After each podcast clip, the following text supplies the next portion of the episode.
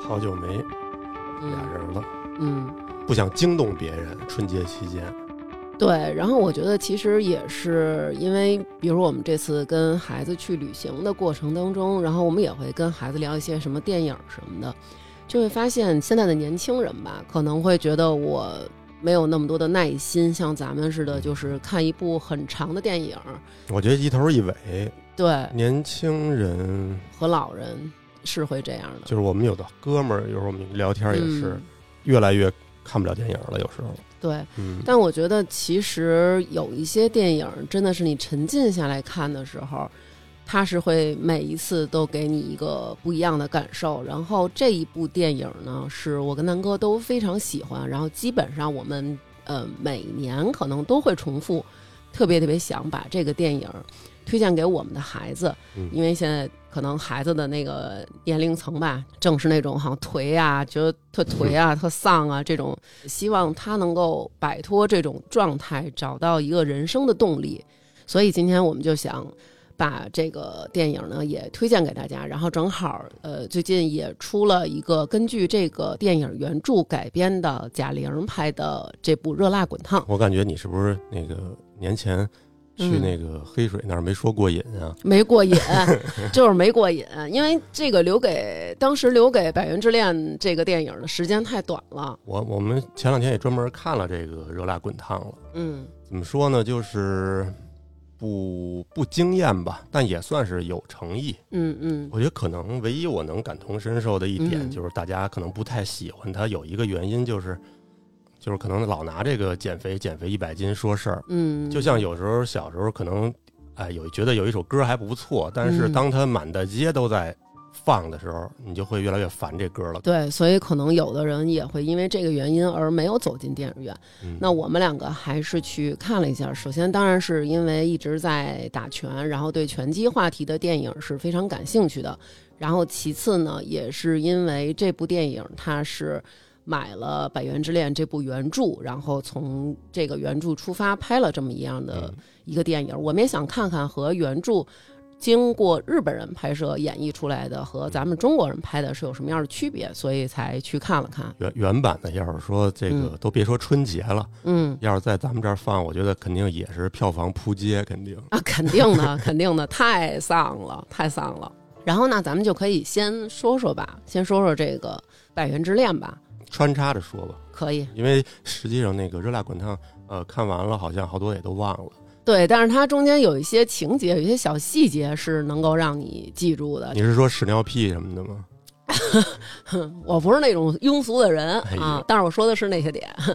就是这个《百元之恋》，其实他说的就是有这么一个斋藤屋便当店，店主的大女儿和他们的这个一家人生活在一起。这个大女儿啊，就特别特别的丧，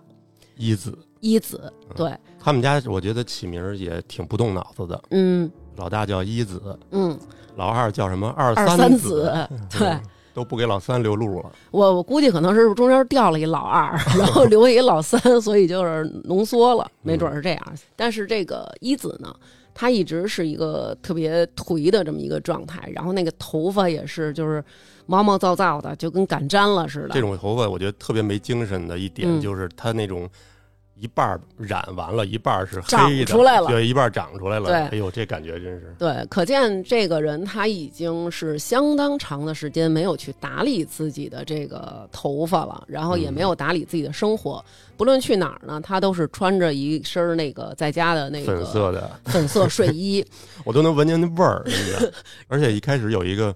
挺吸引我的镜头，就是嗯拍的挺好的，一下嗯感觉出这人的这颓，嗯，就是他跟他那个小孩儿在玩游戏的时候挠了外挠甥、啊，挠了挠后背，后腰当然就感觉一坨烂肉。是桌上也是，就是全是零食，我们能看到的有什么各种薯片儿啊、嗯，泡面呀、当着小孩儿，他也可能也会没有顾及的就会抽烟。他跟自己这个外甥啊，俩人玩一个电子的竞技的游戏，嗯打的呢是拳击的这种游戏。嗯，他连赢了这小外甥一100百多把四十多把 儿，对咱就是说一般啊，咱肯定得让让小孩儿。比如说你会有那种哇，你好棒啊，我要跟你玩，我也是这样，绝对咱们是公平的，既决胜负又决生死，哦、那我绝对手下不我本来留是情想夸一子的，你这么 说完之后，我都没法夸了。就是后来这小孩儿就说：“嗯、你已经连赢了我一百四十多盘了，就你怎么也不让着我。”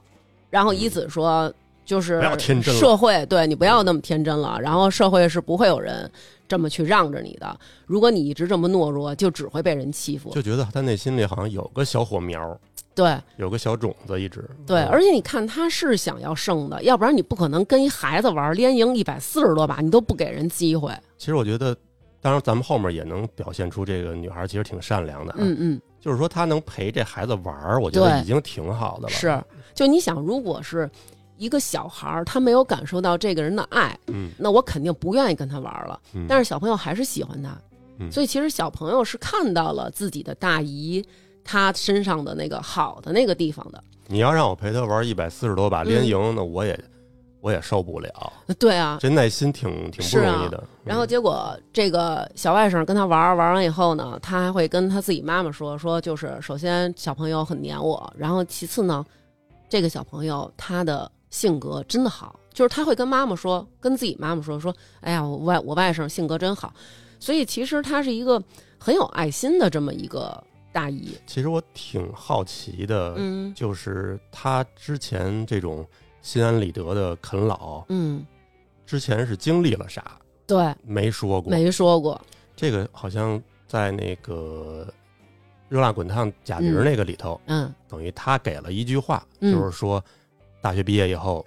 就一直在家，哦哦哦，是是杜丽莹说的，哦对对对，好像是对她妈跟那个表妹介绍的时候说的。嗯，他们两个在一开始给大家展现的都是一个宅在家的状态，嗯但是可能贾玲儿那个电影展现的更多的是她在床上每天躺着睡觉啊，然后她连游戏都不玩，对是其是其他人通过言语去堆砌这个人物的形象，比如嗯说她每天躺多少个小时，她正面睡完了背面天睡，天就是盘这床，哎对基本上就是属于咱们可能最担心孩子成为的一种状态，对，因为孩子一直想去日本上学嘛，嗯，我就担心他到了日本又没人管了，嗯再加上生活又比较便利，嗯一再跟他说：“我说，你看这次咱们去日本，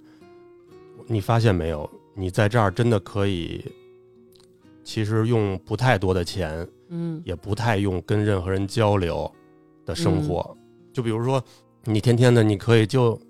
在便利店解决嗯你生活中所有的问题。是，就是咱们好像老觉得青少年你就应该有一个朝气蓬勃的样，但好像现在他就会有那种颓，然嗯后我们也觉得其实很怕真的成为这个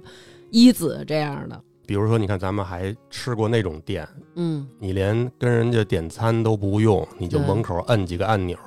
电脑叫号，对。然后还有那种店，咱们这回没去，嗯，我觉得得我就不想让孩子知道这种店。一个人儿的那日个，本有很多那种一个隔断一个隔断的店，嗯就是爱人的天堂。是，有一个细节，就是说，当服务员把饭给你端上来的时候，嗯你们俩的面前正好还有一个帘儿，嗯，都不用有任何目光的接触。跟跟饲养员那似的，对，有一栏儿叭一打开递出来，所以就会让人越来越封闭嘛。然后我们也可以感觉到，就是其实一子在他们家里就是这么一个状态，跟家里的每个人的这个关系好像都没有那么的融洽。混吃等死啊，然后妈妈做好吃的了就下去吃，然后妈妈没做好吃的就在那儿玩儿、嗯抽烟，然后睡觉，就每天都是这样的一个状态。就是虽然我们俩有时候私下交流过，嗯，如果未来真的有一天孩子要啃老，你让不让他啃这种问题？关键是我有没有能 力，我能让他啃我多久？啊，是，哦对，就是刘娟儿的意思肯定是不可能，对，我也明确的跟他们但啊这么是说我还是觉得，当真的有这么一天的时候，一般的人是会心软的。肯定会的。就是最起码让他住在家里是一起生活是没问题的。我们从电影里也能看到，就是他妈妈又埋怨他，你你什么也不干，你什么也干不好。但是呢，每天又是生活上给他提供什么炸的这个呀、炸的那个呀，没有办法，这就是很难的一种生活状态。然后他的父亲也是一个特别唯唯诺诺，我觉得他的父亲甚至于比一子还自卑的一个嗯，小蚂蚁一样的一个人，是，一点存在感都没有。就包括在他们家里，呃妈妈没有表达过说对父亲的这种鄙视，但是自己的亲生的女儿，比如说那个二三子，就会说、跟我爸一样，就是他跟我爸一样没有用，一样懦弱，然后怎么样，就是连女儿都能说出这样的话。没有个当爹的样儿，根本就在那个《热辣滚烫》里面，杜乐莹也有一个妹妹。那《热辣滚烫》里面的妹妹呢是离婚了，在家里面，这和我们在原著《北原之恋》里看到的是一样的。嗯回到家里，带着她的这个孩子，一个儿子来娘家住了。这个时候，我们能够看到这一个家庭，他们家的这个关系是挺混乱。首先，嗯他们这个家里有两个同性别的孩子。我们明显能在两部电影都看到，妹妹是很讨巧的，不是讨巧，他可能就是还稍微有点廉耻 吧。我觉得可以这么说，就是是你既然回家来了，对吧？啊嗯又带着孩子，嗯主动的帮家里经营这便当店。嗯，干点力所能及的，嗯，我感觉他爸都不干活。不干那个的电影里他爸也不干。嗯，而且其实我们都知道，人和人之间是永远存在着竞争的，哪怕是亲的兄弟姐妹之间也会有。嗯比如说这个小孩做的不好的时候，呃，旁边就有一个哎在那儿好好的嗯啊乖乖的，所以就是当他。妹妹看到姐姐如此不堪的时候，然后自己又寄人篱下，然后在妈妈这儿带着一个孩子过活的时候，她肯定更多的是希望表现一些。嗯其实这个时候也会让自己的心里好受一点儿。嗯所以在这种强烈的对比下，就更显得两部电影的女主特别的没有用。就如果咱们要是说，比如说都住大院儿里，或者住一小区里，谁家要有这么一孩子传出去，街坊四邻肯定说够难的。他家那老大可是够难的，都得是这话。其实我身边，嗯、你要说这样的朋友，还真的有也有，哦，就没见他上过班儿。然后那会儿就传说，嗯不是传说，就是人跟我们说，嗯他一直在花他爷爷的退休金。嗯嗯啊，然后后来有什么领的低保，然后反正就是怎么都不上班儿，哦，就是不想接触社会。也许这样的朋友，可能大家会有一些看不起，或者我们的，就像咱们说的街坊四邻，可能也会有颇多的非议。但他们，我相信一定是在社会上，或者说在他的人生的这个旅程中吧，肯定是经受了我们没有经受的东西。嗯然后紧接着，我觉得其实这个戏就来到了他的第一个冲突，就是姐姐和妹妹两个人在家里干起来了。这也直接推动了女主的人生朝着下一个阶段发展。好像还没打过那个妹妹，没打过，就是他妹妹其实是一个瘦瘦小小瘦的。瘦小小的，都是因为钱而吵起来的。哦，是有一天早上起来，他睁眼起来跟那儿大爷似的等早餐，啊，等等看着报着纸，啊，然后他妈给端上来吃吧，吃完了得看牙去，这个吧那个吧，就是伺候嘛。这个时候，然后另外一个妹妹就不干了，说你是不是盯着爸妈的这个退休金呢？两个人就爆发了激烈的争吵，一开始是扔食物，拿那个番茄酱挤脑袋上什么的。我还看过一个这个别人的那个解读，嗯不知道人家是不是说人家能听懂日语啊？嗯他当时说的那个其实不是退休金，嗯，好像说的是类似于这个妈妈没了以后的遗产，哦就是说你是不是盯着爸妈的遗产呢？哦哦，好像是这个点又刺痛了他，哦，因为你看咱亚洲人应该能理解吧，就是是你不能父母还在，你老提这死啊，提对他对身后过世以后的事儿。我明对，白，其实这感觉就有点像那前两天我们去小徐他们家吃饭，然后小徐他闺女说：“我最大的梦想，然后就是将来爸爸我要继承你的遗产，然后我拿这个钱好好的自己吃好了喝好了，然后我要继承你的遗产。”小徐当场都傻了。而且留给小徐的年时间并不多，说的是我成年以后，十八岁以后，其实这有点像那个咱们看那个《嗯一九八八》里一开始第一集德善跟那个宝嗯，拉那种感觉，对，互相挤的，姐对姐看不上妹妹。是，所以你看那里也是，他们两个一定是有一个和谐的，就是说我在这边儿能够获得爸妈的喜爱，那我在那边儿获得爸妈的喜爱，而且我相信他们这种争吵绝对不是第一次了，肯定是他不会这么一次他就走了的。对。然后直接这件事儿就造成了一子决定要离家出走。我要独立的生活。你不是说我离不开爸妈吗？你不是说我就啃老吗？在家里，那我就躲开你们。他在离开家之后呢，路过了一个拳击馆，在这儿他看见有一个选手正在打那个沙袋，然后他驻足看了半天。我觉得这个可能也是再次的把拳击这件事儿和他联系到了一起。你看他一开始跟孩子玩的游戏嗯，也是一个拳击的游戏，对。说明他可能对这个一直就比较感兴趣。对，我们在网上其实看到有人说啊，切，不就是因为男的才那个打拳击吗？不就是因为这男的打拳击吗？贾玲那好像是贾玲那个就不不一样的点，就是说她嗯一开始完全没有说铺垫，她对拳击这个运动有了解。对，呃，反正以我的角度看，我并不觉得他们两个是因为男人才爱上了拳击，而是嗯他们看见一个人在这么努力，努力的打着这个沙袋，然后变着各种的角度，非常非常的有活力的那种。我觉得他们是因为他们的生活就是一潭死水，嗯，非常的麻木，然后他是被这种活力感染到就了。她那种自卑的状态，嗯，怎么说，就让我感觉，就是她有的时候这个人自卑到一定程度以后啊，嗯，羞于让大家知道我好像喜欢一个很燃的项目。嗯，是，就如果你你你你想象中，如果她嗯甭管跟妈妈也好，嗯或者跟她，特别是跟她这个妹妹也好，要是说嗯，我其实一直挺喜欢拳击的，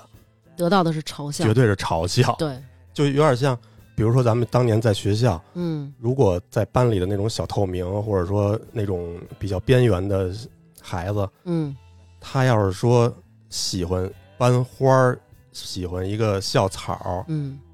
这是一笑话。就感觉他在那个拳击馆那儿是肯定不敢进去的。是这种感觉，其实挺难受的。你看，就比如说咱家老大吧，他体育不是不是特别好。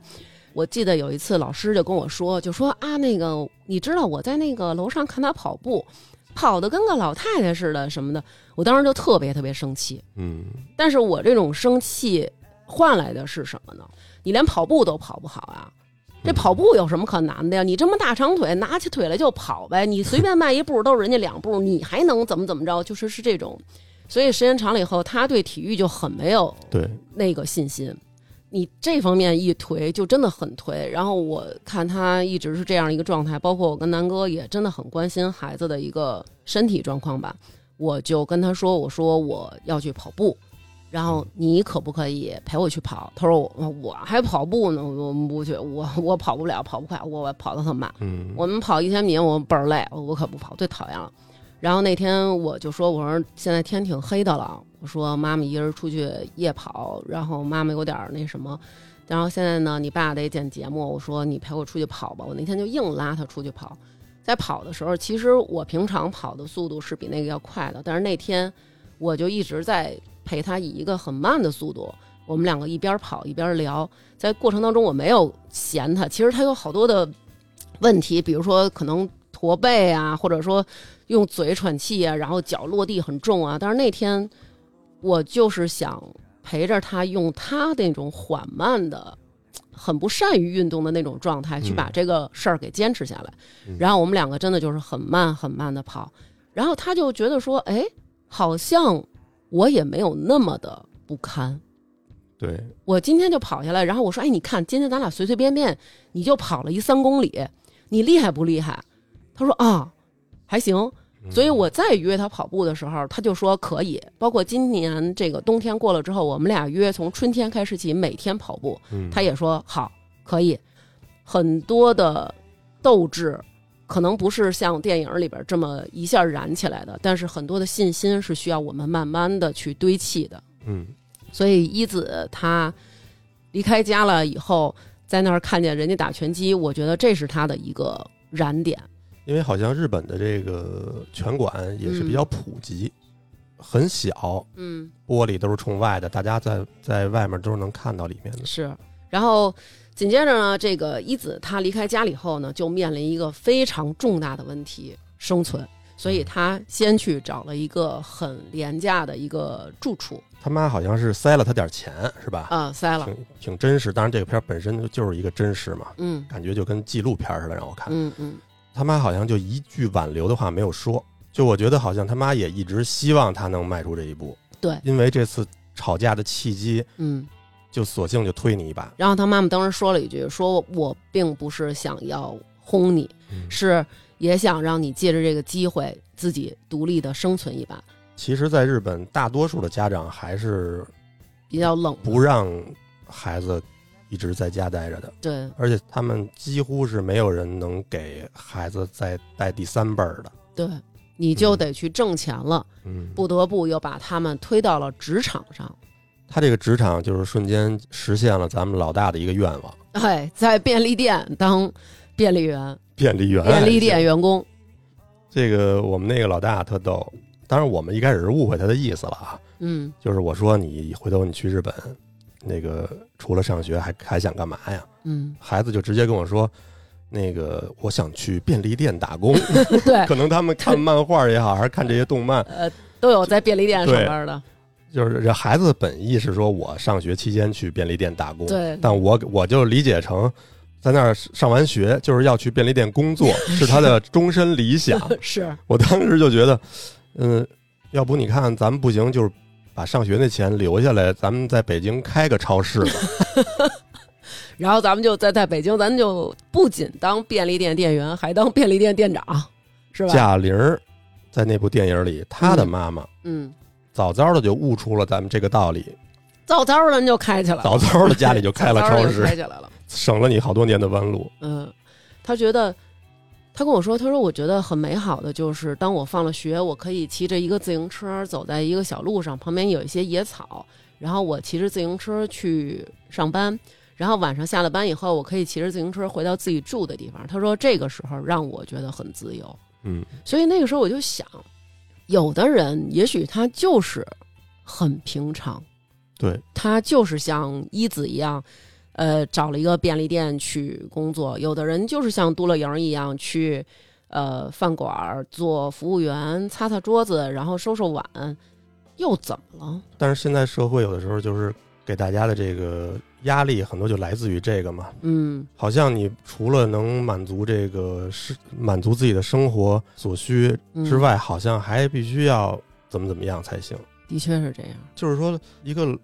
老实人、善良的人不会被大家所认可，嗯，而且有的时候活得还很不容易。其实你看，比如说大家就是聊天嘛，日常聊天儿，比如说，如果我跟大家说我儿子是一个很出色的便利店店员，他在职期间。他会把店里整得非常的干净，然后食物排列的非常的整齐，比如说炖物啊、煮物啊什么的，都是煮的刚刚好，非常棒。然后炸的东西也炸得很好，这个大家不会觉得很骄傲，可能会说说你瞧刘娟儿， 就是还觉得挺美的呢。我刚才又突然想到了我的一个朋友，嗯也是我这过年期间让我非常唏嘘的一件事儿，嗯就是我初六就参加了一个葬礼，嗯在八宝山。嗯从小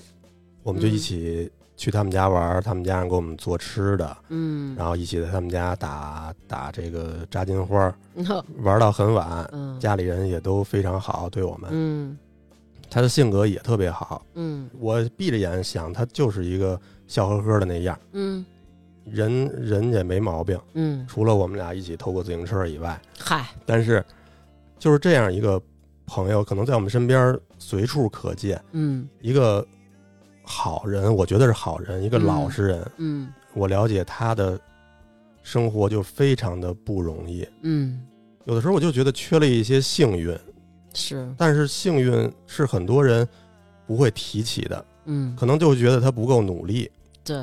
嗯，你看他的老师这到什么程度啊？嗯毕业以后，比如他们原来上那种外事的职高，嗯毕了业就去酒店铺床单去了，嗯铺了好多年。这种性格不会被大家认可，你是不是应该奋斗？你去再找更好的职业？嗯，或者说你继续再接受教育。拿着你这个所谓得到的文凭，再去拼，再去努，往上找一个什么样的工作？他最后因为一些工作失误被开除，嗯然后去我我了解的是，他又去肯德基嗯，上了好几年班儿，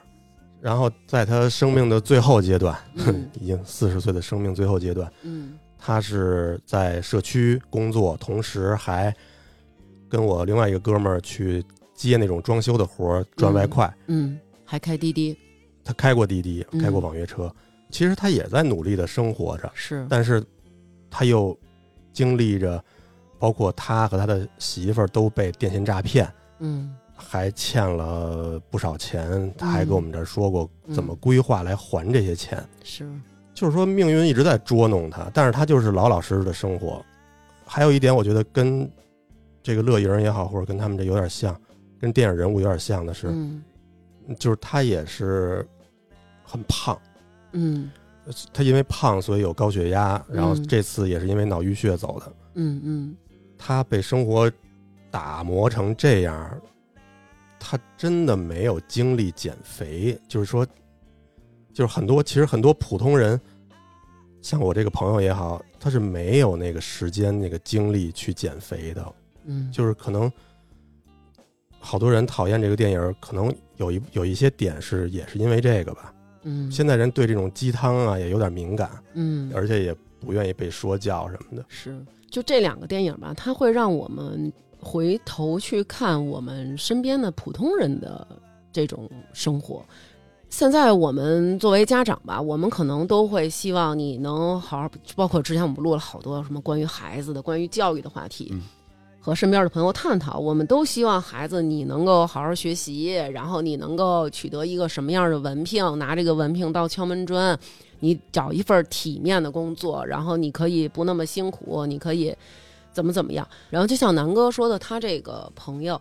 不可否认，我们身边有很多的人，大家是不善于学习的，嗯，就包括其实咱俩也根本就不属于学习好的。就像你之前跟我说，如果没有当时的大学扩招，咱俩都上不了大学。嗯对，然后我觉得那个哥们儿，我对他没有了解，我听到你们的说的都是他，呃，对你们很热情，给你们做吃的，给你们做喝的，你们在他们家怎么玩儿都行。但是那天我听到了一个点，他是一个特别好的人，好到什么程度？就是他有一个朋友，嗯这个这个朋友呢，其实就是他们家一街坊。但是有一次呢，这个街坊呢遇到一个事儿，他们家只有小两口，遇上一个事儿是这个丈夫住院了，需要人伺候，是个离不开人的活嗯儿。但是妻子得上班，如果妻子去照顾老公，工作就没了。嗯那这个时候，他毅然决然的挑起了这个陪护的工作嗯，他去伺候去。我觉得其实一个好的人，是吧？你怎么了？我没有。其实我觉得一个 有的，没关系。哎呀，反正那天我的感受也不太好。他的葬礼非常简单，没有任何的这个仪式，嗯。因为他的父亲在去年刚去世，嗯，就剩他妈一人了，满头白发，八十了。而且他们家有两个孩子都先于母亲去世了。对，而且你看，这这也是一点，就是他他妈妈之前有过一个孩子，白发人送走两个，对，就是说命运其实是很不公平的。嗯，对有些人来讲，就是这么就是这么难，就不知道是怎么安排的。对，我觉得真的没有没有一个理由你可以去指责别人，因为就像咱们说的，咱们是有特权的。比如说你你张三，你没有胖过，你没有变成那种特别胖过，你没有办法去指责别人。你没有办法指责别人说啊，你就是不自律。你要是自律，你少吃一口，你就怎么怎么着了。你去对锻炼去，你就怎么着了。而且他是我跟你说，他从小其实就挺壮的。嗯他虽然不胖，但是也是属于很敦实的那种。嗯嗯而且明显是易胖体质。嗯，有的人他的体质就是易胖，嗯，就像我刚才说的，现在的生活又不容易又容易，嗯容易的点就是你很，就怎么说，你吃这方面可能是你仅有的能很容易获得满足的的地儿了。嗯我相信他可能真的就是当他这个工作完了又出去兼职，嗯，回到家他就想喝点可乐，吃吃点好吃的，嗯这是可能是他的唯一的一个慰藉一一些享受，喝点啤酒什么嗯是之类的。是。我觉得难就难在还有你和你那个哥们儿，因为其实南哥回来跟我说，去送这个朋友的人非常少，可以说中年人就是同龄的朋友只有他们三个人。嗯，然后之前成宇也去医院看望过，然后也给了钱什么的。还有一个肯德基的同事，嗯，其实就同龄人就这么三个人，嗯可能你们这几个人在世上看重的是他这个人，而不是你们外人看到的一个工作好像不怎么样的一个大胖子，欠了外债的大胖子，你是我的一个朋友，你用心教我，我也用心教你。不说这个伤感的事儿了，嗯，继续咱们聊回这个电影啊，嗯这个电影它展现出来了，呃，分别以不同的形式吧，展现出来了这个女主在社会上遭受到的很多很多的重大的打击。我觉得那个嗯，贾玲那个有点过了， 没太好人，惨了，身边没好人，没好人，这大一家个好我们也人不太过多剧透，大家自己看吧。对，生活中至少我觉得我吧，我觉得我还是很幸运的，我得到了好多好多的爱。比如说，咱就甭说别人，就光说，比如说咱们听众，如果我见到了听众朋友，或者说我们有什么线下见面，那就是给我带好吃的。然后他 这南哥老说说他们是不是把你当成一个吃不上主食的家里老姐姐了？嗯所以我觉得其实咱们真的是得到了很多眷顾，但是我们真的不能去想象一个人他生活中所遇皆恶意。嗯，《百元之恋》里是那种日本电影特有的那种小小确丧。嗯贾玲的这个片儿呢，嗯虽然说有的笑点略显粗俗，但哥们儿就喜欢俗的啊。嗯同时呢，这些点吧也都比较接地气。嗯虽然说很多人吐槽有点像小品，嗯，但我确实找到了一点儿当年看春晚小品的那种感觉，对都是在讽刺社会上的一些真实发生的事儿。对，我觉得它是一个，首先它是一个贺岁电影，它在春节档播出。如果它是放日本那种，那这出来就得骂大街了。是，它是以一种调侃式的方式来讲我们普通人生活当中会遇上的各种的倒霉事儿。我印象中，你刚才说这春节档，我突然想起来的，有一年，同时好像是啊，我要记错了也别怪我啊。嗯有一年的这个贺岁档，有一部我觉得挺好的，我们俩也经常回看的片儿，就是《一九四二》，一九四二，就是票房非常差当年。嗯然后当年票房第一的是《泰囧》，哦，你就想大家爱看什么吧。对，的嗯确是，虽然说贾玲这个片儿可能，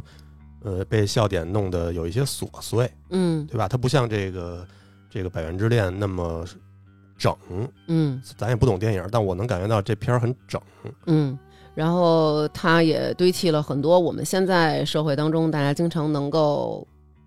听到或者是看到的一些矛盾，比如说房产，嗯比如说呃男友出轨遇上渣男，嗯，基本上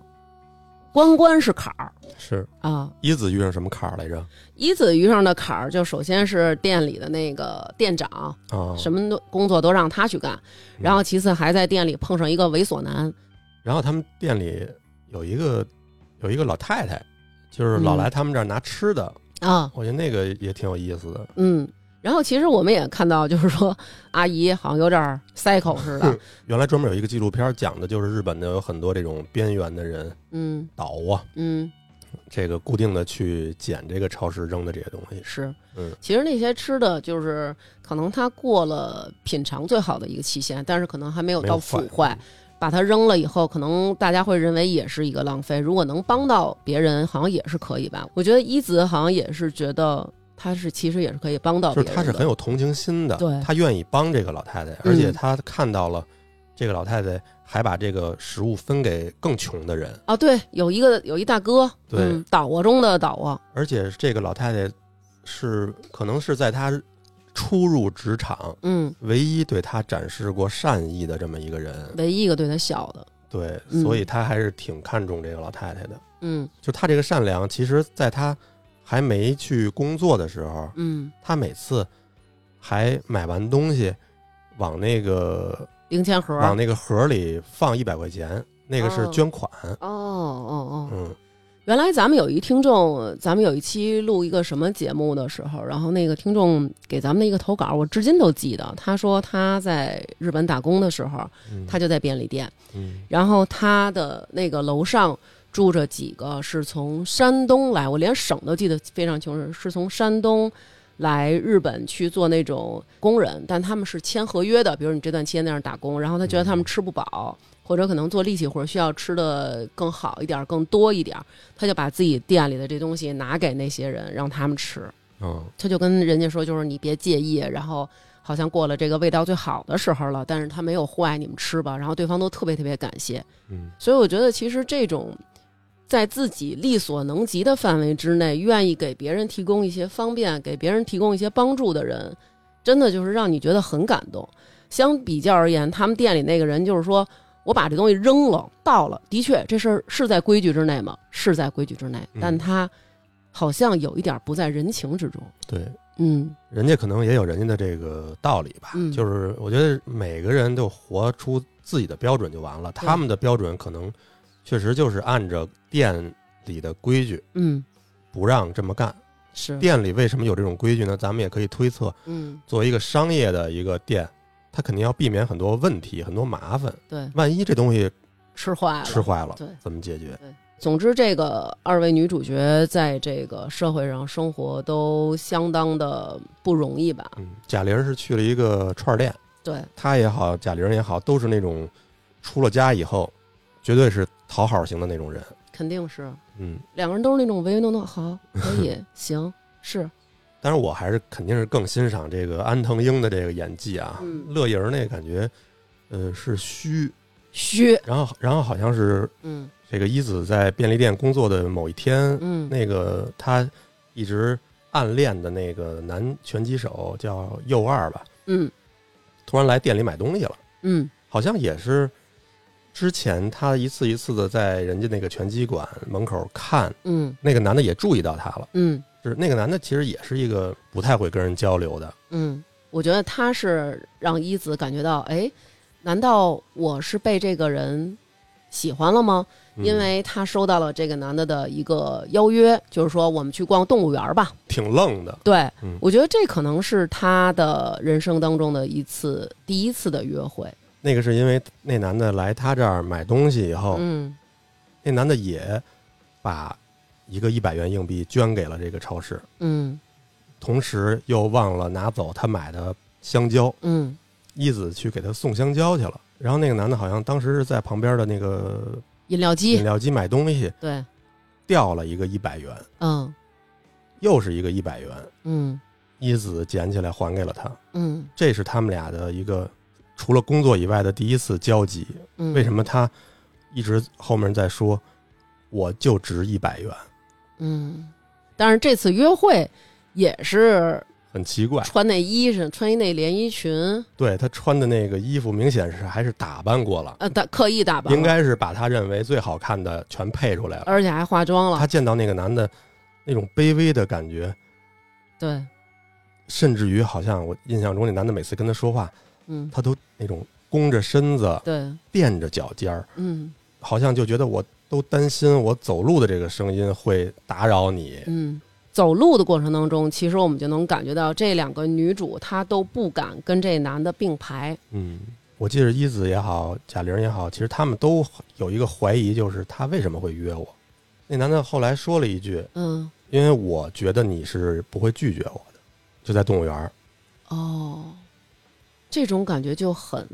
怎么说？就是我之所以找你，并不是因为你有多好，是因为当我降临到你面前的时候，你没有资格说不。对，就好像呃找到了一个可能比我更衰的。对，还有一点，好像是那个男的他马上要退役了，嗯，他马上就是不能再打拳作为职业职业拳手了，嗯等于是他这个拳击生涯的最后一场比赛，他嗯可能是希望有一个观众吧。嗯。但是我觉得《热辣滚烫》里边其实他会写的比较详细，比如说这个雷佳音是为什么要去约杜乐莹儿， 他是为什么找他？为了麦克，对，其实他是为了卖卡。但是他也跟那个其他的拳馆教练不一样，你明显能嗯感觉到他也不是一个善于销售的人。对，嗯，就其实我们拳馆原来也也有这种问题，我们都不会说是让教练去有一个 KPI，说你这一月必须要给我卖多少节课什么的。嗯，嗯，我们好多的那个教练也是都非常不善于做这种事儿。对，有的时候可能咱们都不是那种目的性太强的人吧。是，其实这个优二也挺传统的。你看，我我其实想让你来看比赛，但是我也没直接说，我先让跟我去逛动物园儿，嗯好像得先有这么一个认识的一个流程。嗯有一天，又特别突然、特别愣的到这个便利店，嗯但是他为什么拿两张票，我不太理解。嗯他一下给他两张票，我觉得他有可能，我猜他有可能是一种心态，嗯很多事儿他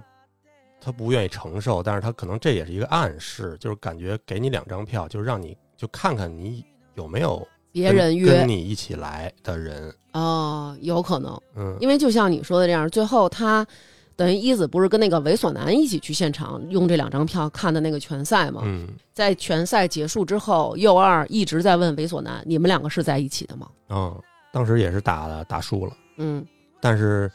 又有一个情节又激起了这个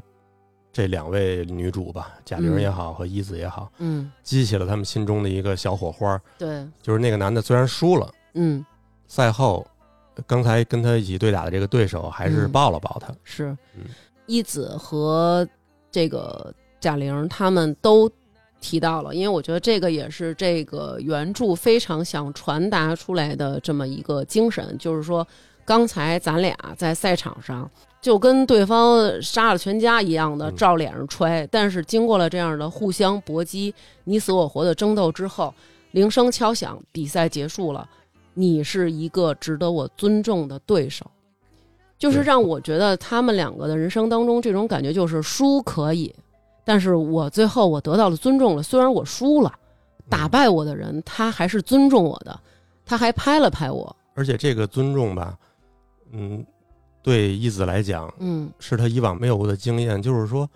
原来我不是非得讨好人才能赢得尊重。对，我们平时在拳馆也经常开玩笑，嗯咱们这个，咱们这个说着最舔的话，嗯抡着最狠的拳，嗯，嗯对，我觉得他们可能一直都是在做输家。就用咱们的话说，可能就如果你翻译成英文，可能一直就是一个 loser。嗯但是在比赛完了以后，我们经历过了那么那么拼搏之后，然后最后我们双方可以拍拍肩的这种感动，嗯，触动了二位女主，让她们觉得拳击这件事儿非常非常有意义。对，因为他原来一直在玩游戏，嗯，对这个运动有兴趣，但是他没有真正看过比赛，这是他第一次看比赛。对，因为我们可嗯能比如说你玩游戏，最后你赢了就是出一个 “you win” 就嗯完了，对吧？然后，但是这种不是人和人之间，最后是还有这么一个温度的传递。我我这回去东京也看那个拳击比赛，嗯，我除了看拳台上那些，呃，说所谓的看技术也好，回来南哥哭了，呃，不，倒不至于哭，反正很感动。就是哭了。就是感动的点吧，有好多都是场外的，不无关于在擂台上的事儿。嗯，比如说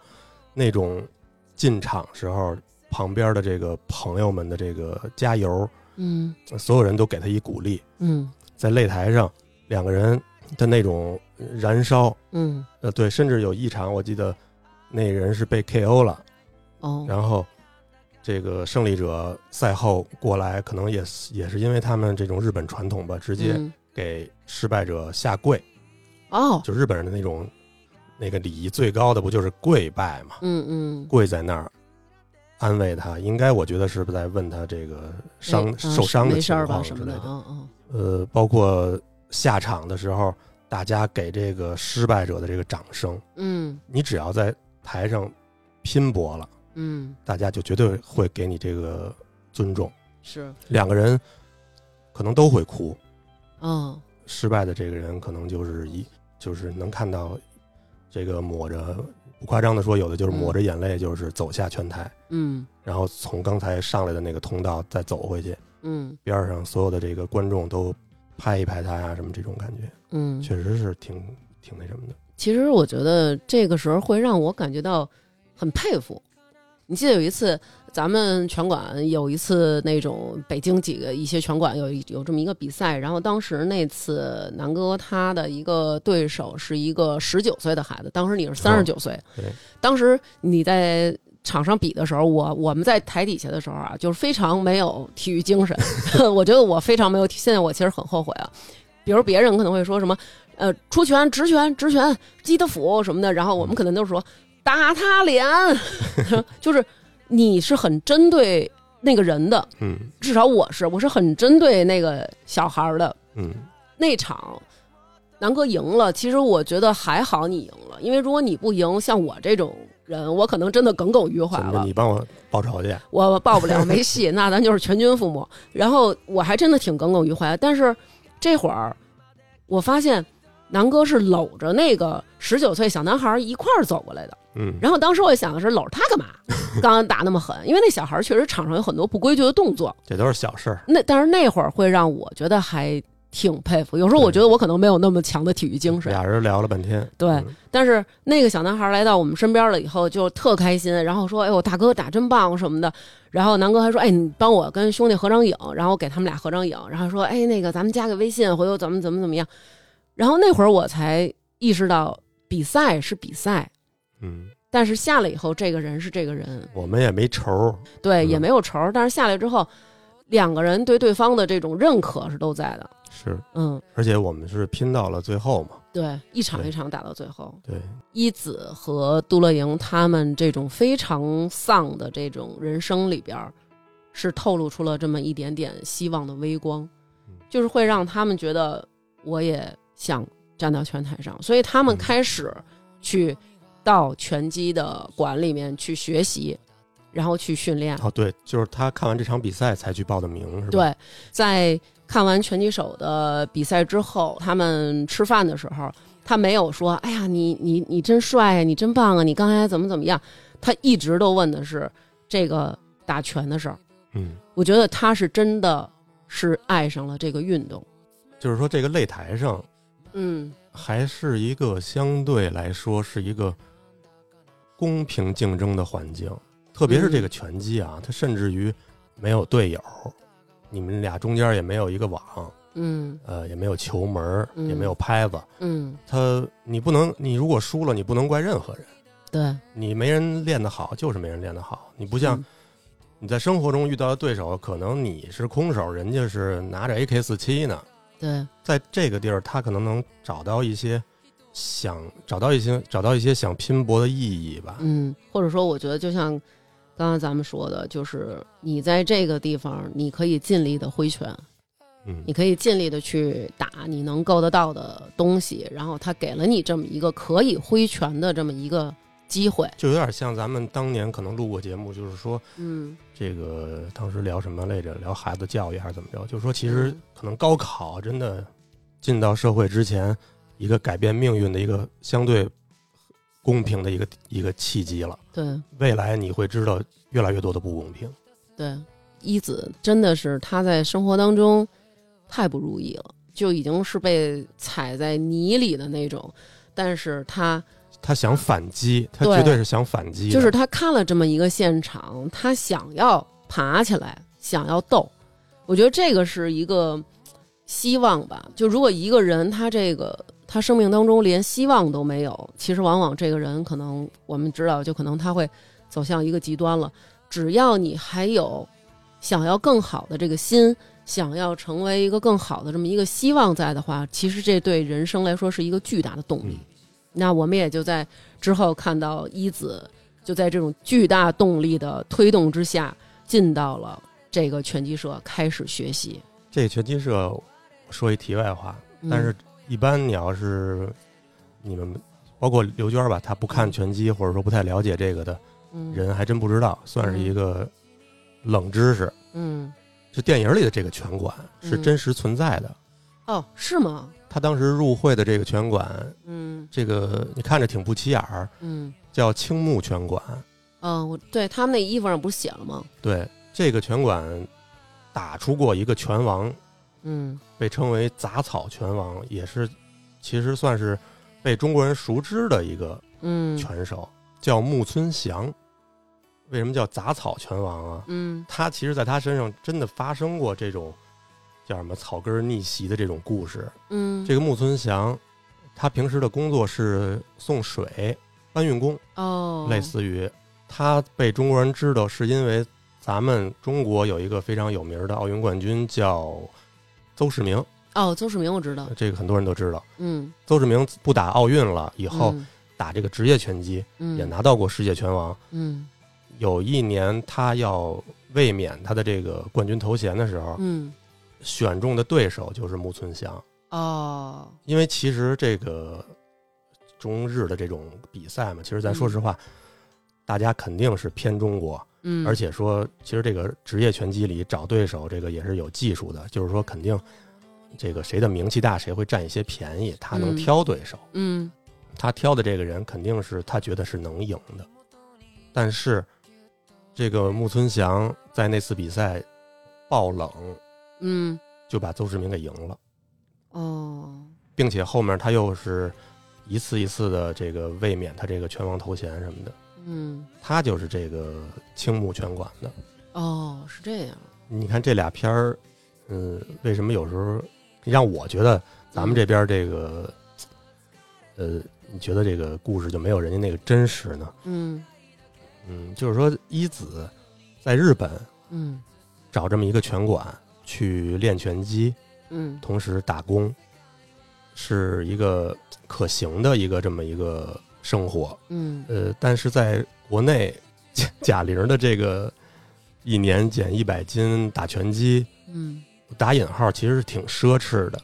绝对的。其实因为在日本，可能大家不知道，就是因为他们拳击运动开展的比较好嘛，然后比较广泛拳手也多，嗯然后好的拳馆也多，嗯他们的这个打拳的成本是很低的。嗯，就像那个电影里的那个拳馆，我我估计不会超过一个月五百人民币。哦，很便宜。嗯，因为一般的情况下，在日本，就算你在东京的话，你是拳王开的拳馆，嗯最多也就是八百来块钱一个月。哦嗯，然后可能有的拳馆会收一个入会礼金啊，但是也没有多少钱。嗯但是，嗯，同样，贾玲在那个电影里也说了，他们一节课是三百块钱。嗯，对，说了。比比我们那儿还贵。 你看，他超市给他开的工资是两千多块钱他不是在那饭馆啊，对，吗饭馆儿嗯他还得交房租，嗯其实是支撑不起来他能这么练拳击的。他可能能办张卡，嗯一个月、两个月的来个一两次，嗯但是想每天来是不可能的。但是日本的话，你交了这个五百的这个会费每月，他们是自动划的那种，就跟那个、就跟视频大会员似的，哦你只要拳馆开门，你就可以来，嗯没有课。嗯，我发现他们也是。你主要就是自己在那儿打，嗯你可以问旁边的人，嗯然后会有教练看到你的不足，给你指点，嗯帮你带带把呀，这是有可能的。但是主要是自己练，嗯他们的模式就有点像那种这个自训，嗯你是可以选择这种拳击嗯的这种作为你的爱好一或者一种生活方式来这么嗯生活的。所以就是说，贾玲那个电影让我 看着不太可能的就是就是这一点，在咱们这儿其实不太现实。嗯就是你学不了贾玲儿。就是说，如果你按照那个贾玲儿的这个频率打拳，嗯首先我觉得你不可能好好上班儿，你还得有一个财力的支撑才行。是，就是一子刚到拳馆的时候，在那儿学打拳，嗯，就那几个动作，我真觉得太是那意思了。就是你不会挥拳时候那种嗯对胳膊支棱着，都是从那么过来的。嗯特傻，然后往前生杵那种。但是你看他，就是说我能感觉到啊，因为嗯咱们来了很多学员了，嗯虽然说他一开始打的不好，但是你嗯看、能看出来他是是那种真的要练的那种状态，。对，像你们那个这个什么那个爱笑姐妹什么的那个，呃，以那个某某位同学为代表，我就不点名批评了。嗯，那每次来呢，就是来闹戏来了。嗯、我们校委当哦会然，的，当然，对，对就是嗯我们这一块儿高兴高兴也无可厚非嘛。对就是我的意思，就是说你能感觉到谁来这儿是真的想练，对，谁来这儿是为了玩儿，嗯，是为了社交。我啊们几个那肯定就是嗯主要是为了姐儿几个见一面 儿，对吧？我们都是那种你去吗？你去我去，小李然后还咱小一李块还是很认真的啊。小李当然是认真了。然后我会觉得说，其实我们能够感受到一子的那种，我是为拳击而来，我想要学成这事其儿。实其实那个拳馆青木拳馆那老板，当时嗯我觉得他好像都没有觉得他真是想来打拳的。对他跟他说的是，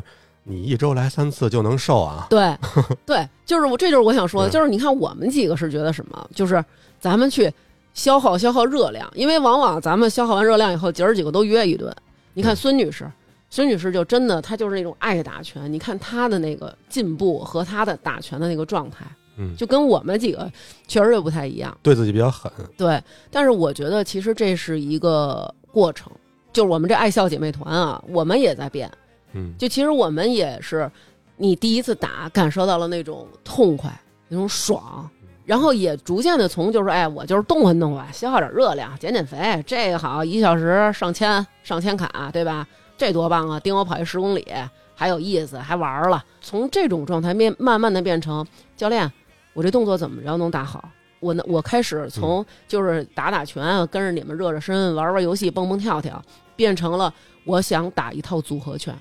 就是你也是逐渐的、逐渐的进了门儿，对，想往深了学，我觉得一子也一样，看他这几这几次练习，嗯从他原来玩游戏，嗯什么喜欢这个，看人家打，嗯到自己现在真的开始接触了，嗯，他那个种子能感觉到一点点在发芽儿，对，好像真的又是有一种莫名其妙的东西，嗯说不清的东西，为这个东西拼搏努力的这种感觉，嗯，嗯，可能就是让他能感觉到自己好像活过来了。对，好多人可能抑郁的人也有这种感受，嗯你对什么事儿都没有兴趣，你行尸走肉一样，对，突然你对这事儿感兴趣了，你又又活了。其实你形容这挺对的，就像有时候我们看一些那个动物世界，或者说那种纪录片儿啊，就这这类的吧，嗯，总有那种说拍那个小芽儿破土嗯而出，或者说那个所有的花儿在一瞬间啪嗯全都开放出来。为什么特别喜欢看这种？一看这种人觉得啊，心情好好呀、所有的小草歘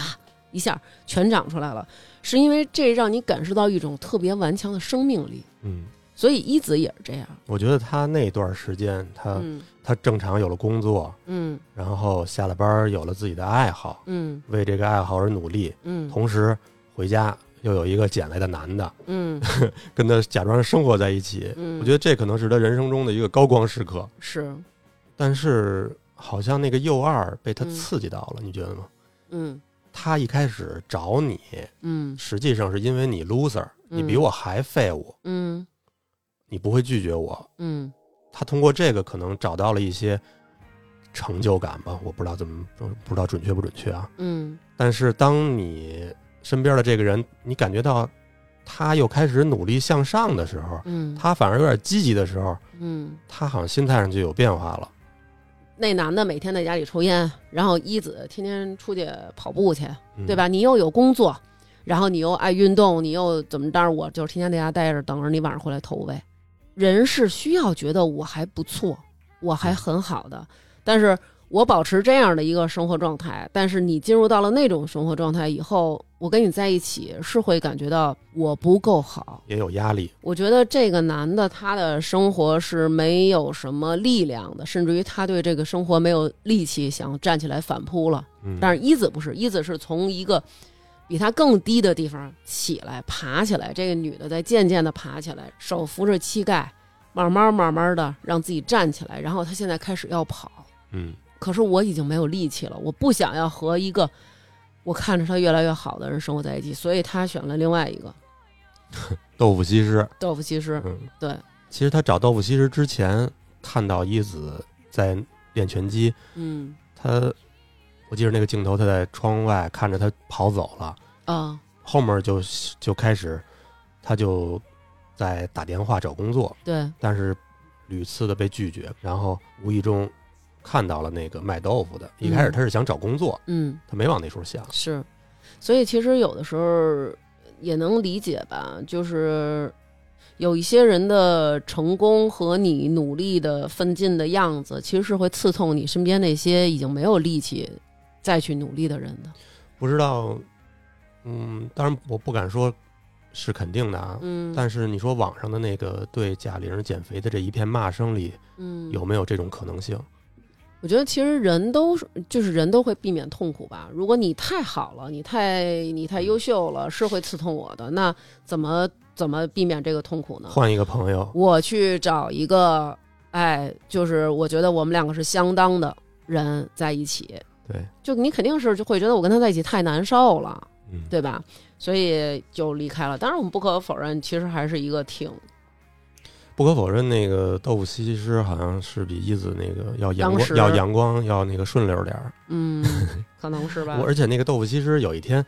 莫名其妙的，他们俩一开始就是工作关系。嗯有一天，那个豆腐西施还说了一句嗯，：“你挺帅的”，记着吗？好像是好像是夸他来着，夸了他一句。嗯反正是这么意思。对，就、嗯我跟你说，就那男的那个脆性，嗯那女的要不主动有这种橄榄枝，嗯他也不可能磕人家。是，但是这就变成了算是一子嗯好不容易燃起的这个生活希望嗯在变好，嗯，但没想到又挨了一个重拳，对，无声无息的，算是出轨吗？这这人家算是出轨啊，因为后来他俩呃那个他跟那女的在街上卖豆腐呢，然后碰见一子了，然后那那女的问这是谁呀、说我妹哦对，一下瞬间又被抛弃缩了，缩小缩小缩小，而且右二跟豆腐西施拉着车走远的时候，豆腐西施一直在回头用那种特挑衅的上下打量的眼哟神看他你，们女生又关注到了这种我们男的关注不到的点，因为那女的肯定知道她不是他妹，那感觉就是说你快算了吧，你瞧你那样儿那种感觉可能那种感觉在我在我看来也不是那种你你也不撒泡尿照照，啊，一子也是受到了这个一个刺激，对，明显能嗯感觉到这个事儿以后眼神又不太一样了。而且他从只是在拳馆去学拳，变成了跟那个那个青木那老头儿青森青木青木，青木变成跟青木那个老板说我要去打比赛。哦，对，对我觉得这是一个点。反正其实我也觉得我好像也是这样的一个人。就是说你得凭着恨意来做很多事儿。是的，就是有的人的动力来源于爱，嗯，但其实我也跟朋友讨论过，我们有很多人我们是带着一种恨，这种恨其实是较劲。所以你那个蹬车的时候必须得看甄嬛。对， 就不管你是跟谁较劲，你是带着一种恨，嗯，你是带着一种我想努力，我不想被人看不起，我要怎么怎么样。我记得有一次，我跟大家说过，就是我蹬那个椭圆仪，哇塞，我那太累了，那令人发指。我蹬了五分钟，我当时下来我就骂街了，我说什么玩意儿啊这东西，这简直就是一刑具。嗯，这太反人类了啊！然后我无数次的还邀请我的朋友上我们家试验试验，因为我当时觉得是我就太不行了吗？就是真的是如此的抵事业吗？然后咱们于姐成功上来蹬了两分钟，下来在家躺了一小时，打车回家了，嗯是对吧？所以我第一次在那个椭圆仪上整整蹬了一个小时，嗯是因为我看到我有一个朋友，他评价我和另外一个人，他评价那个人说啊，你看你，呃，小细胳膊小细腿儿的，然后但是他可能对我的评价就是，你瞧你那大夯，你瞧你那胳膊什么的。那天就是我其实，在看《甄嬛》之前，我一直在看那个对话记录呢，哦，啊，是我无意中看那到你给的对贴话记出录嗯来。呀，应该。我就是看着那个对对话记录，那是我第一次在那个椭圆仪上蹬了一个小时，气性真大。这也是一种动力。不管你的动力来源于爱还是来源于恨，你先有一个动力让自己努力下去。可能我觉得是心态的一个转变吧。也许慢慢的你就觉得我不需要去向谁证明，我可以以一种温和的方式去干这件事儿。你的目的会改变，但是你出发的时候，可能你的心态是这样的。反正我心态是这样的，我不知道一子是什么样。我我我印象中，成瑜当年减肥嗯也是受了一个什么刺激，嗯可能就是类似于感情问题。之前我听好几个朋友跟我说过，当时下决心减肥的动力就是被他喜欢的一个人拒绝，嗯甚至于瞧不起，嗯而且是那种鄙夷的态度，嗯就是你你你跟我表白，你疯了吧？就那种感觉。哦像你刚刚说的，你也不撒泡尿照照自己，嗯。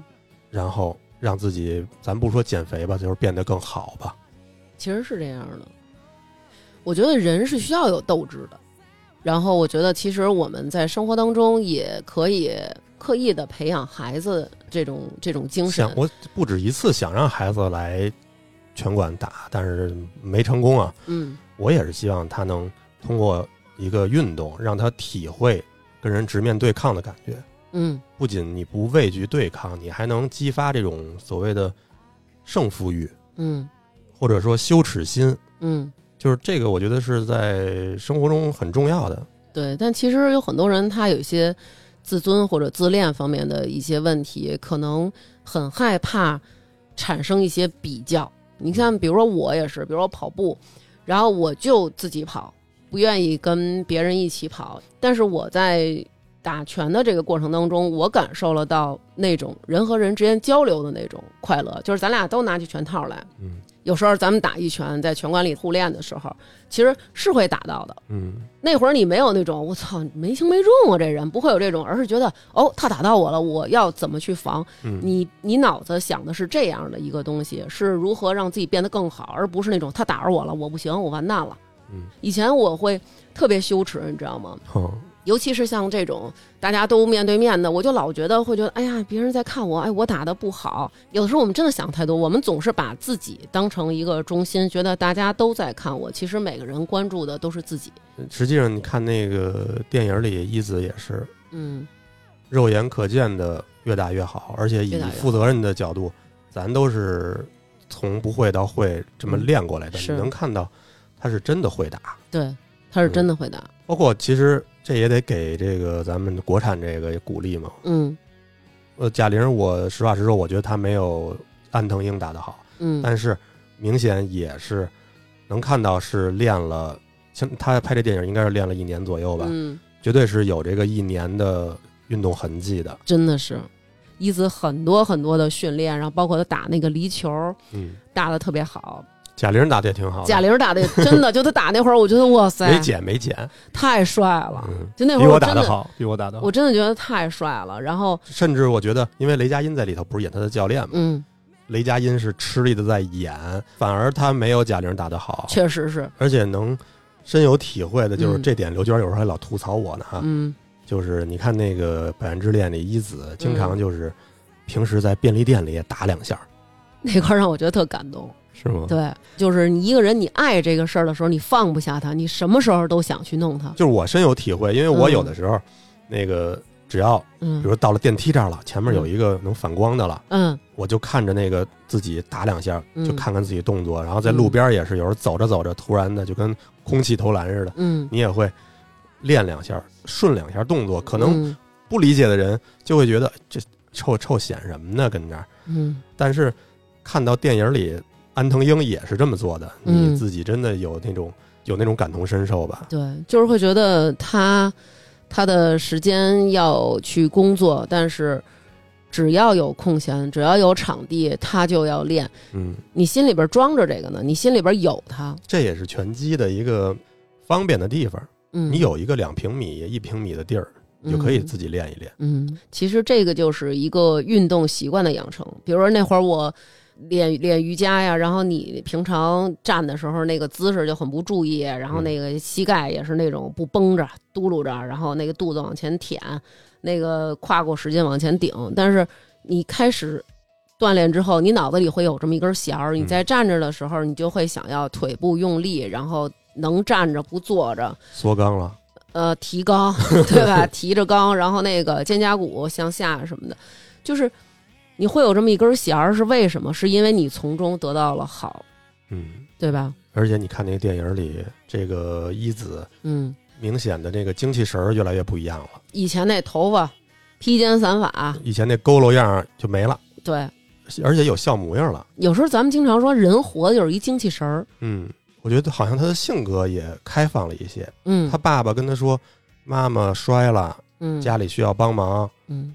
他不不较劲，我的嗯家人也不是我的仇人。嗯回去，我相信跟应该跟他妹妹有一个短暂的嗯和解一下吧。嗯他回去也能跟他妹妹一起工作，嗯，就是他的这个心态也包容了。我觉得，就是比如说你在你的生活当中找到了一个支撑，你可能就不会对任何事儿都那么的怎么说偏执了吧。就是他的这个强大是全方位的，对，他的心理上练这个拳击，让你的心理上也变得强大了。没错你，没有那么自卑，以后反而不会对很多人充满敌意。是有一次咱俩咱俩说这事儿的时候，然后当时你还跟我说，你说如果你知道你自己是超人，其实你完全你在。杂志社里当一个小编辑，然后你每天被你的领导骂、被剥削，你也觉得是没有关系，因为你知道你人生当中有那么多的光彩，有那么多高光时刻，你拯救了人类，你拯救了地球，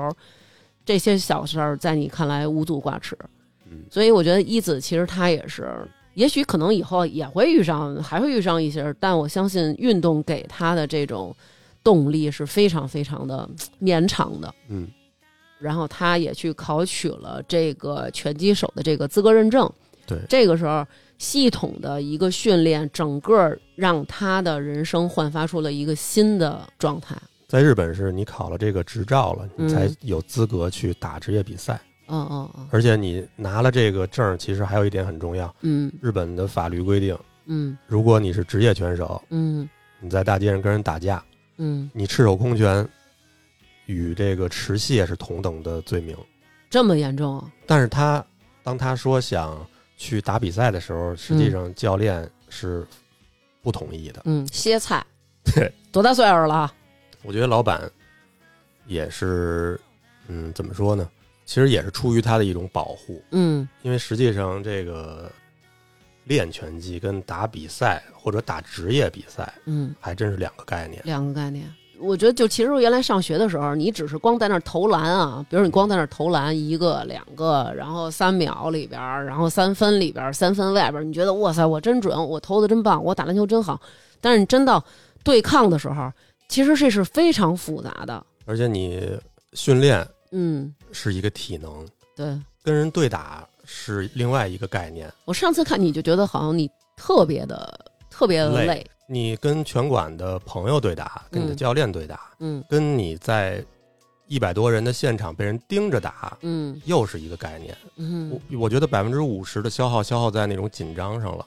哦一般一般人在真正的比赛过程中，也就能打出自己一半的水平。哦哦，你得经过很多场的这个磨练才行。嗯、嗯就算职业选手，他也有状态好、状态不好的时候嘛。是而且老板为什么不让他去打职业？嗯他已经三十多岁了吧？嗯他好像马上就已经要到了那种日本拳手女拳手退役的年纪了。嗯，如果打职业比赛，还是有一定危险性的。那肯定的。就日本每年都嗯会有一个人死在擂台上。哦东京是全世界拳击死亡率最高的一个城市，哦，是就是可以说看起来很残酷呢，实际上哦就是很残酷无比残酷。基本上所有的职业拳手都会有这种健康问题。我说你现在脑子怎么越来越 不好了呢？我们这还行，我这么长时间我也没有过不戴头盔打，嗯嗯，戴个头盔跟不戴头盔又是一个不一样的概念。所以其实也就是为什么那个老板会不让他去。就是老板经常说的，跟他说的一句话嗯就是不要小瞧了拳击，嗯，不要觉得你练了练就可以去打职业比赛了。不要拿你的兴趣爱好去和别人吃饭的家伙比。其实这我觉得这个可以说，任何一种运动你都不要小瞧吧。是我我有一个切身感受啊，嗯我每次去日本，我都会去玩那个什么他们那儿的那个棒球机。哦从小啊老看人打棒球，就是咱们咱们这儿好像不太流行，没有什么条件玩儿，没有什么条件练。我打了那个才知道有多难。嗯，这我老觉得这不就是扔过一球来，你给它打飞吗？第一次打你打的是就是速度没有那么没有那么快，然后还都能打着，基本上。不不不不，那那个场地可能是也是亮一些啊，嗯还打到了几球。嗯我后来这回我自己去那个看拳击比赛之前没事儿干，我又在那个他们体育馆自己又玩了一次。那个馆可能灯光有点昏暗，嗯，别找最理由，最 近视力也不是特好，有点夜盲。然后再加上我选的那个速度比较高是吗？啊，对，那个道有八十九十甚至于一百多球速的，嗯当时非常沮丧。嗯五百日元一个泵儿进去，他给你发十八个球，嗯，我一球没打着。哎呦，sad 了。旁边的那个人家在练习的小孩儿，嗯，梆梆梆的打，没打过的时候可能会觉得，确实也是那种感觉，就是扔过来我给他打回去，嗯不就是这么简单的吗？但是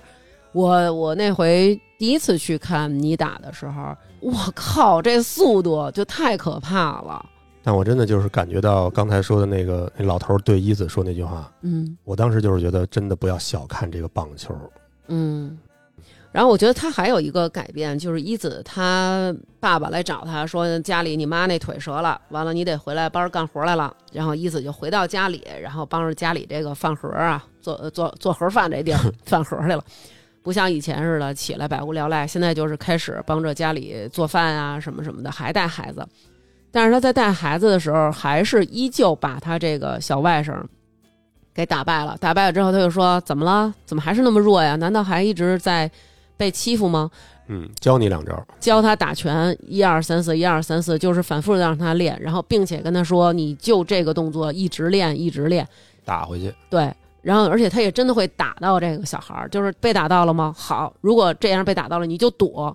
一次一次的，就是陪他这个小外甥练。我觉得这个时候会不会就是觉得小外甥就像他自己那样呢？嗯其实陪伴成长这个是一个真的太大的成本了。而且我也深有感触的是什么呢？就是嗯所有人吧，嗯你练了拳以后，你都会发现，虽然你没有那么强，嗯但你也没有那么弱，嗯，你挨几下打没什么问题。对，这个实战练习的时候，你首先要克服的，嗯别人这拳打过来以后，你的这个恐惧感，嗯这是一个脱敏的过程。嗯没有练过的人，第一反应肯定是躲，眼睛不看对方，嗯甚至于转身跑。你要做的是眼睛盯着对方，嗯并且承受他这一击，嗯或者说你能躲开他这一击。但是躲开这一击的前提不是那种无意义的嗯，往后躲，嗯，反而有的时候你要朝前躲，嗯迎着这一拳过去，擦着这一拳最好，嗯接近对手才能反击对手。嗯当你已经不怕挨拳的时候，我们经常先练挨打嘛，嗯不太你知道他也不能把我怎么着的时候，嗯，你就会好很多，没有那么累。就跟那个老二他那会儿学滑板似的，那个三米多的大坑，然后教练就说往里蹦吧，想学滑先得学摔，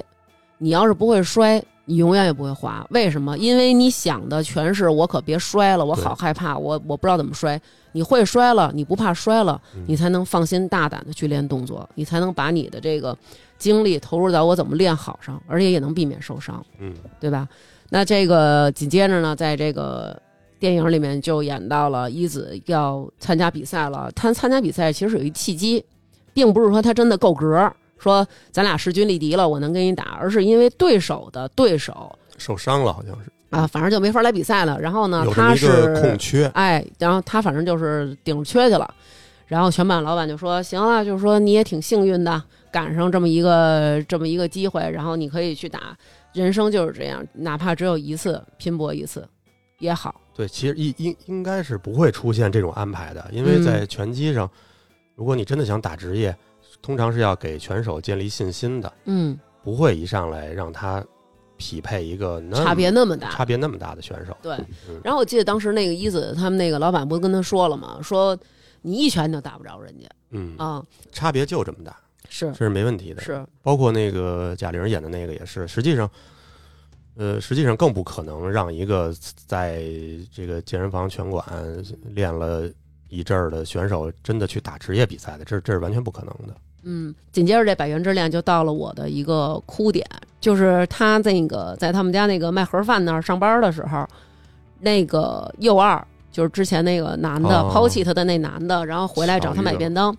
他不知道他在这儿工作，他不知道来一个那个尖椒肉丝盖饭，然后结果他一抬头发现是一子，嗯，转身就跑，然后一子拿着那盒饭就追他，嗯，这要是他原来肯定不会追的，对，嗯就是他以前肯定是那种啊，就是那种他以前也追不上 啊，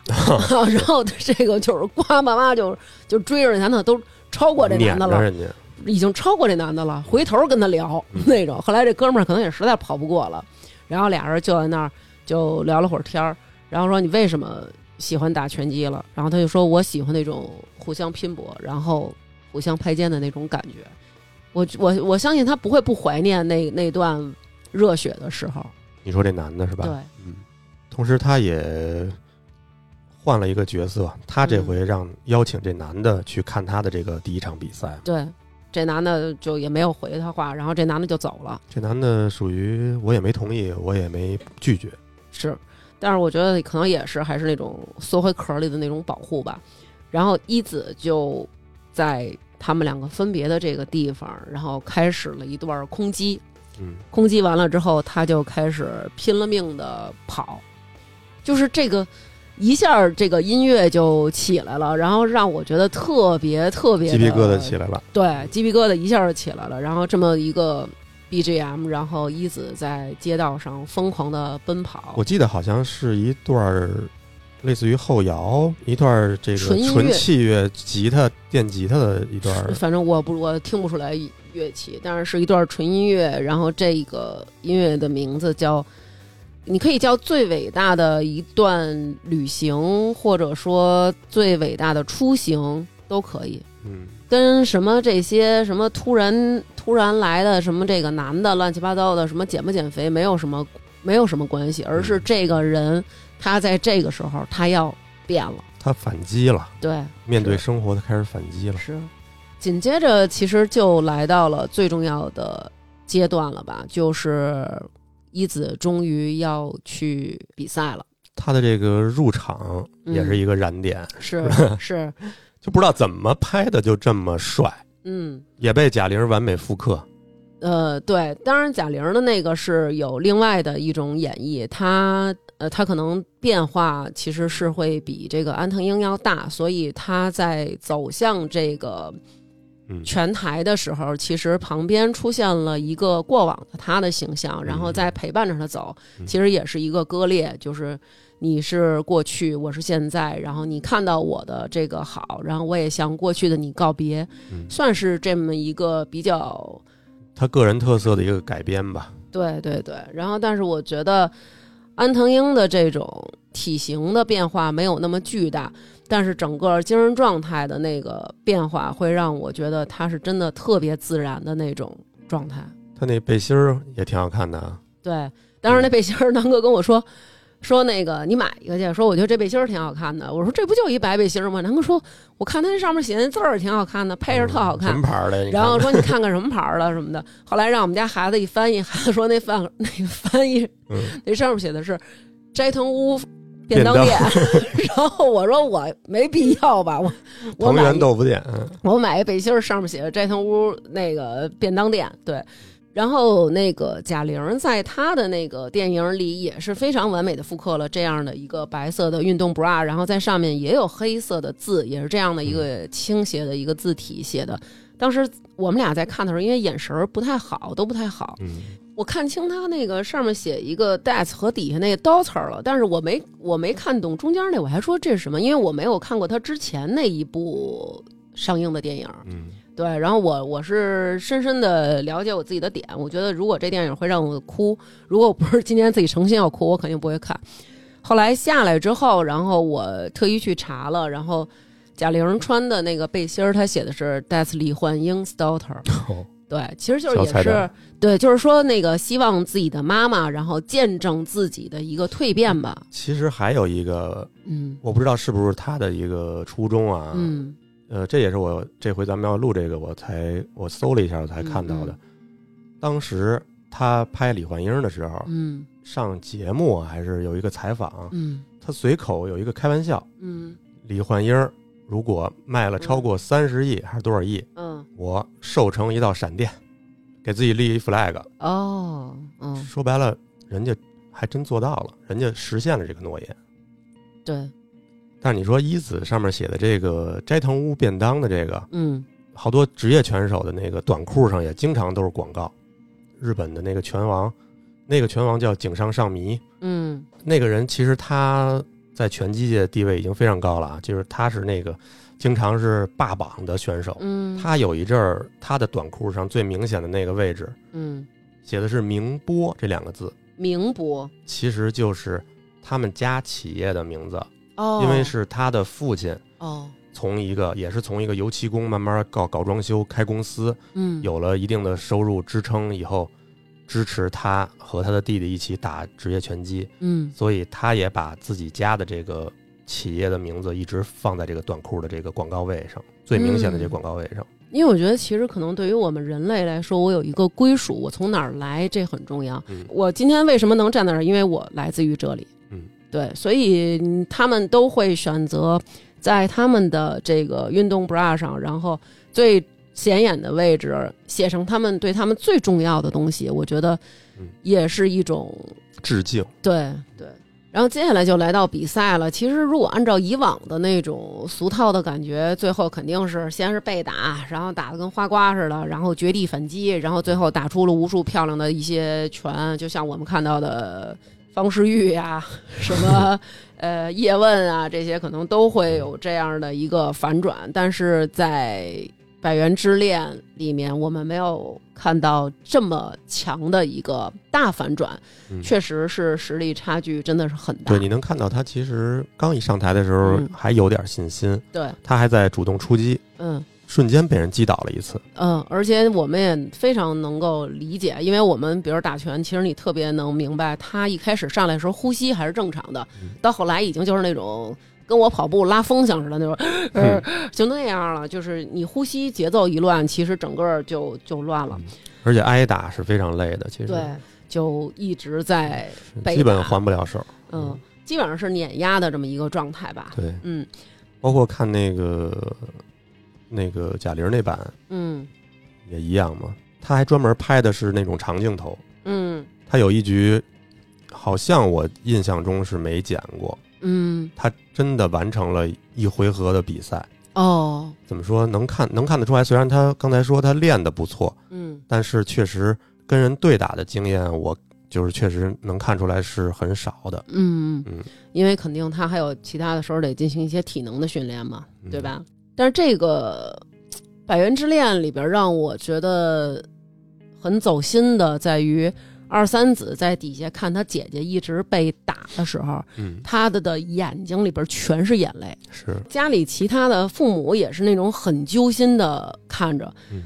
我我觉得反而对比李焕英里边那种，她妹妹在那儿说，就是早知道打不过你打什么呀？其实也是一种心疼。有时候咱们也会这种，就是说你你不行你就别那什么了，干嘛呀？其实你也是心疼，你就是不想让他挨打。但是我觉得其实可能表现的，反正我个人更喜欢二三子的那种，就是你你你默默的在那底下流泪，我感觉二三子好像嗯心里想的是，我这废物姐姐怎么能干这事儿？就是一种震惊，有点被吓到了。包括他们的家人也 是，我觉得如果是别人这么打我姐或者打我妹，，你又要上去然后他又是一个公平的一对一的这种觉得我没法上去帮忙的时候，我肯定，尤其他又是经过这样的一个转变，我会觉得他太不容易了，他这样，然后很心疼，其实是这种感觉。然后包括他姐姐被击倒了，然后妹妹在二三子在底下喊的也是站起来呀，啊！站起来说，的是站起来，你这个败犬，败犬，这是他们日本特有的一个称呼女性，三十多岁，嗯然后没结婚没孩子的一个称呼。可能也是一种比较那样的一种表达吧。真的像教练所说，一拳也没有打到。嗯那个中场休息的时候，嗯。顺着嘴往下流血，是，然后教练就得赶紧就是跟他说说呀，就是说你你这个你看果然吧，估计是悬了，咱们要输了，然后那个你这不行了，要不然怎么着停吗？他说的是不能输。然后这个时候教练就开始鼓励他，然后教练说：“那你就用你的左手给他一拳吧。嗯，其实他的这个要坚持下去，嗯”我也能理解，因为嗯我当时参加那个比赛，嗯我给我自己其实定的目标就是我要打完，哦，就是对我来讲，可能其实输我没觉得有什么羞耻或者有点丢人什么的，嗯嗯，但是如果我没坚持打完，我是不能原谅自己的。哦，而且其实拳击，大家可能也没有没有体验过，你在擂台上的这两分钟是非常漫长的三。分钟吗？我们打的是两分钟的，然后嗯职业选手是三分钟一局，嗯，然后你下场休息那一分钟反而是非常快的，对啊，没干嘛就已经到时间了。我打到第三回合的时候，就其实没有什么体力了，就已经是、其实是一个虚脱的状态。嗯包括其实很多拳手他们能赢比赛也是，其实拼的到最后是一种意志力。其实有的事儿就是靠你一口劲儿这么顶下来。你累，对手肯定也累。嗯一子面对的这个选手，嗯他一开始你肯定是一拳打不到的，如果你们嗯水平相差很大。嗯我我忘了是第几回合的时候，嗯对手也会出现一些疲劳，嗯或者说有走神儿的情况。其实嗯这个也是很难免的，嗯体力没有的时候，你是很难集中注意力的。嗯，这个日本拳手也是以这个意志力为强标榜这个，为为这个代表的，嗯嗯经常在技术不如对方的这个情况下，很多真正的职业选手也是要把技术更好的那一方的体能嗯拖下来以后，才有机会反击。嗯同时，这个一子明显感觉到也是那种要放手一搏，嗯两个人都体力下降的时候，嗯他真的打到了对方一拳，嗯，是，而且是用他最擅长的左手嗯，勾斧摆头的这么一个组合。其实所有人当时在底下看见他这一幕的时候都是震惊，其实咱们也是，看电影的，我相信的那些阿姨们，没准以嗯为要赢了，对是吧？按照以往的规律，以往的规律，可能大家都认为是要赢了，但其实一次漂亮的勾摆之后，是直接被对方从侧面迎头给了一击，然后这一击也直接造成了一子被 KO，他最后好像是打完了，因为敲钟了。对，敲钟了。对他，所以说他没有算 KO 他我觉得。他起来之后敲钟了，然后他迎上去要打，然后才被他的那个教练他们抱住了，然后就说打完了，打完了。他一直就是喊不能输，不能输，嗯就是一直就是顶着这口气。是，可以，咱们过得不行，嗯，但是咱们不能丧失挥拳的这个勇气和这个斗志。对，生活真的就是这样，就是可能你真的已经拼尽全力了，但还是可能就是会输。但是我觉得很痛快，我面对失败，然后还是给我揍得鼻青脸肿。嗯，但是作为强者，对手很尊重我，他过来抱了抱我。我觉得这个是让我觉得特别的感动的一幕，就是他们最后他拥抱的时候，他终于得到了一个这么强的对手的回馈。嗯，嗯而且你看他输了比赛，嗯下台以后一直在哭。嗯这会儿，那个 他那个拳馆那教练啊又还又调侃他了，嗯说你可别以后在孤单的时候，嗯在那个一个人拿瓶酒说老娘曾经也燃烧过啊，嗯，就 是说这这特中二的这种。说太让人不爽了。但是嗯教练说的，我还是很喜欢这场比赛的。嗯是吧，我觉得其实这个是一个认可，喜欢这场比赛。为什么我喜欢这场比赛？因为我觉得你们两个发挥的都很好，对吧？你输是肯定的，对，你面对这一次一次的重击，嗯你能从地上爬起来，嗯继续。嗯如果你在拳台上有这种能力，嗯，我相信他在生活上肯定也具备了这个素质。其实已经很伟大了。而且这个片儿最后最现实的是，一子嗯从拳馆里一个人出来以后，鼻青脸肿，嗯他的那个所谓的渣男前男友嗯，有二。也被他好像激励到了，嗯并且重新拉着他的手要带他去吃饭，他也接受这个男的。嗯我觉得这个太现实了，嗯这就是这样，这让我想起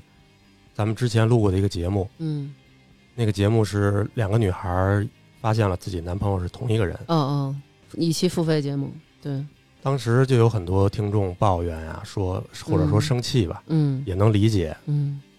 大家都希望是一手撕渣男的结局，对，都希望是爽文一样痛快。痛快。